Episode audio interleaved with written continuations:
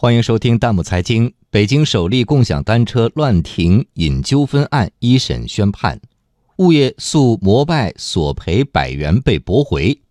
网友热议：乱象要有高招治。有请值班编辑刘林聪、隋鹏。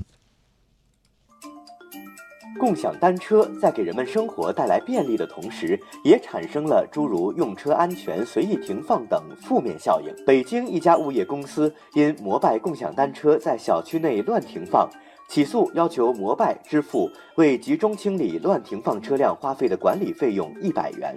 这是北京首例物业公司诉共享单车无因管理案。北京市海淀区法院对此案最新作出一审宣判。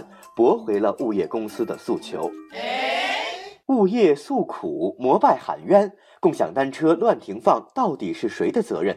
网友们有话要说。网友小林认为，共享单车已经成为趋势，进小区也理所应当，特别是那些近郊的大型小区，关键是小区的管理要完善，不能一刀切一禁了之。而网友天天兄弟则表示。在小区内大规模乱停乱放共享单车，的确会给物业公司增加一定的管理成本。共享单车公司可以进行适当的补偿。网友 Happy 持不同态度，他表示，企业和小区都没有错，乱停乱放是不文明用车人导致的。要索赔的话，应该找那些不负责任的人才对。的确，共享单车在解决市民出行最后一公里方面做出了很大贡献。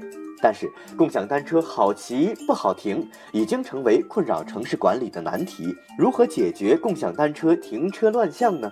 各地网友就分享了一些高招。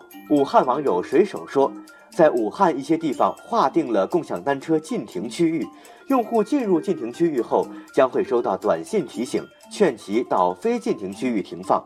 此外，一些共享单车企业还启动禁停区内无法上锁的功能，还将配合扣信用分等措施。厦门网友秋哥说，厦门多处设置了蓝牙装的电子围栏，通过在指定停放区布置多个蓝牙，精准测算单车与停放区域的距离，可有效减少因定位漂移而造成的区域外停车，从而引导用户规范停车。杭州网友小樱桃说：“杭州下城区城管局推出了新招数，就是让共享单车企业代替城管进行管理。”另外，也有北京网友大鹏出来支招。近日，首钢集团自主研发和制造的共享单车立体停车库，也可以在一定程度上解决共享单车的乱停乱放问题。最后，网友阿罗的留言也带给我们启示。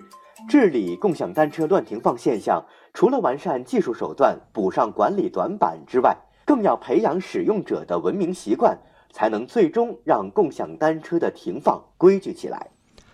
欢迎大家关注微信公众号“弹幕财经”，把您感兴趣的话题推荐给我们，或者发表您的观点，参与留言互动。我们将选择有价值、有意思的内容在节目中播出。